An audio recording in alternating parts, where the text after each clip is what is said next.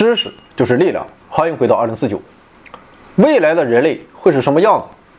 当我们谈论这个问题的时候，我想问题本身就是不合理的，因为未来是多远？一万年、十万年、一百万年，还是一千万年？而就算我们确定一个固定的时间点，其实问题依然无法解答，因为很大程度上，进化是一种历史进程，不以我们的自我奋斗为转移。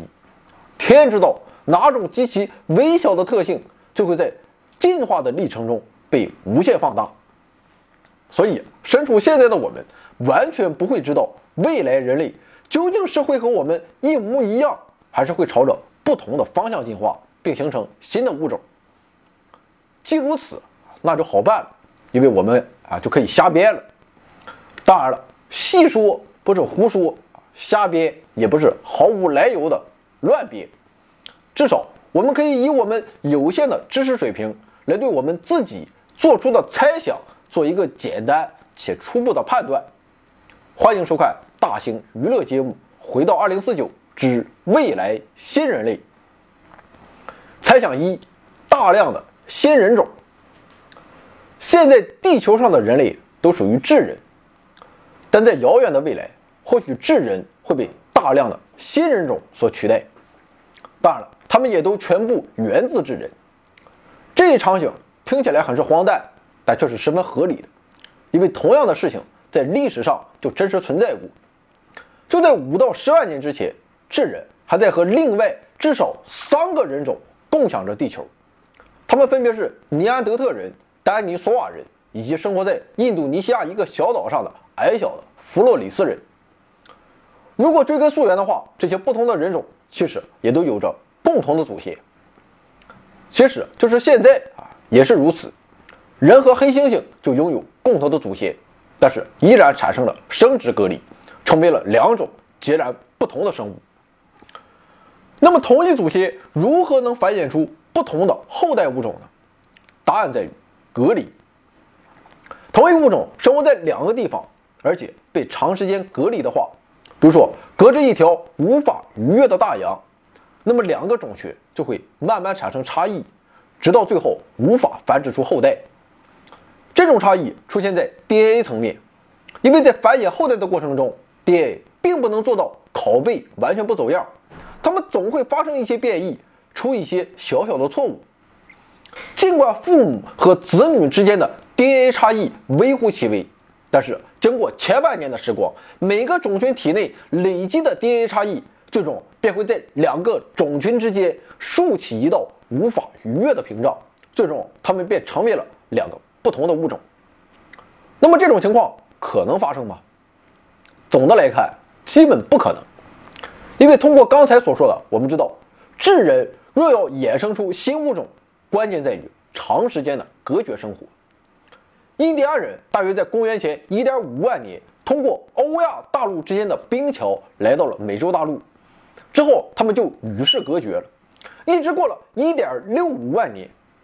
当哥伦布在一四九二年登陆美洲时，印第安人仍是和欧洲人一样的智人，他们可以毫无障碍地和欧洲人、亚洲人、非洲人孕育后代。尽管存在着差异，但仍然是同一个物种。可见，仅仅一万多年的时间是根本不足以衍生出新物种的，而现今的地球更是无法。再提供数万年与世隔绝的生存条件，我们的文明具备了各种技术，可以快速的实现海陆旅行。所以，想要在这个古老的星球上创造出全新人种，就必须经过一个残酷的且不太可能出现的阶段，那就是失去我们的全部知识和技术，回到祭祀史前时代的生活，互相隔绝数万年，靠狩猎、捕鱼、采摘为生。完全没有复兴文明的余力，恐怕唯有如此，地球上才会出现全新的人类。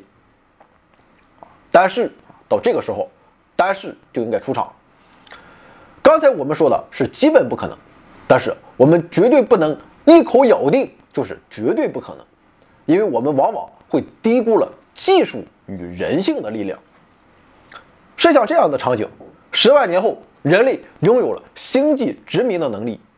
一拨人定居在了一颗距离地球数十光年远的行星上，一开始双方互通有无，保持着良好的沟通与往来。但突然有一天，新星球表示啊，哥们儿要独立了，从此切断了与地球的一切联系。而地球人也表示啊，某某星球并非自古以来就是我们的领土。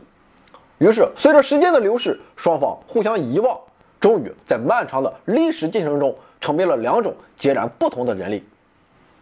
甚至我们可以想象，当时间冲淡并使我们遗忘的时候，当未来的地球人再度发现这颗星球的时候，会认为自己遇到了外星人。不过，隔绝很多时候并不只有空间上的隔绝，还有人性上的隔绝。现在是一个某某正确、至高无上的时代，任何国家都是如此。但历史总会重演，我们绝不能保证人性中固有的其他属性暴露出来并加以扩大。也许有一天，我这样的高富帅联合起来。对黄博士那样的死肥宅实行了惨无人道的隔离政策，从此双方老死不相往来。也许用不了多久，在心理层面上就会完全分裂为两个人种。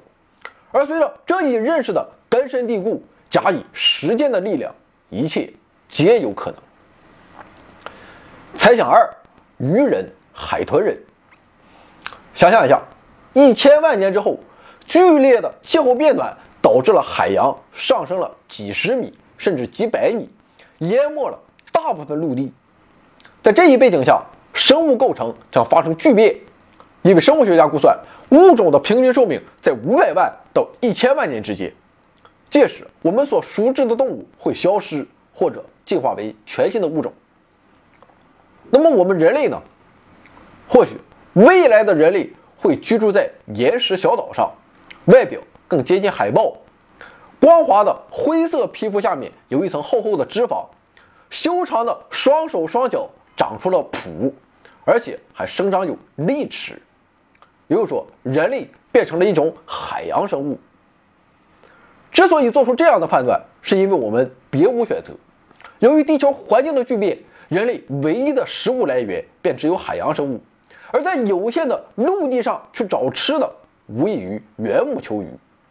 所以，人类待在水里的时间要长过待在陆地上的时间。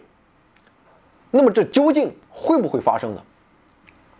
其实，这并不是什么新鲜事儿，因为鲸鱼、海豚、海豹、水獭等等，当年都是这么过来的。当然了，在物种进化过程中，要触发如此巨大的变化，需要面临极大的选择压力。或者说，唯有生存条件发生巨变，这一历史进程才能推动某个物种发生变化。鲸类就是如此。在六千六百万年前的大灭绝发生后不久，鲸类的祖先开始回归大海。这是因为陆地上的生活开始变得异常艰难，气温陡变，食物严重匮乏。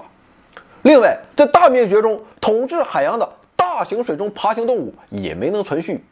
这就给新来的物种让出了地盘，于是包括鲸类祖先在内的一些陆地哺乳动物跃跃欲试地投入了海洋的怀抱，在海洋中游泳健将脱颖而出，并繁殖出更优秀的游泳者。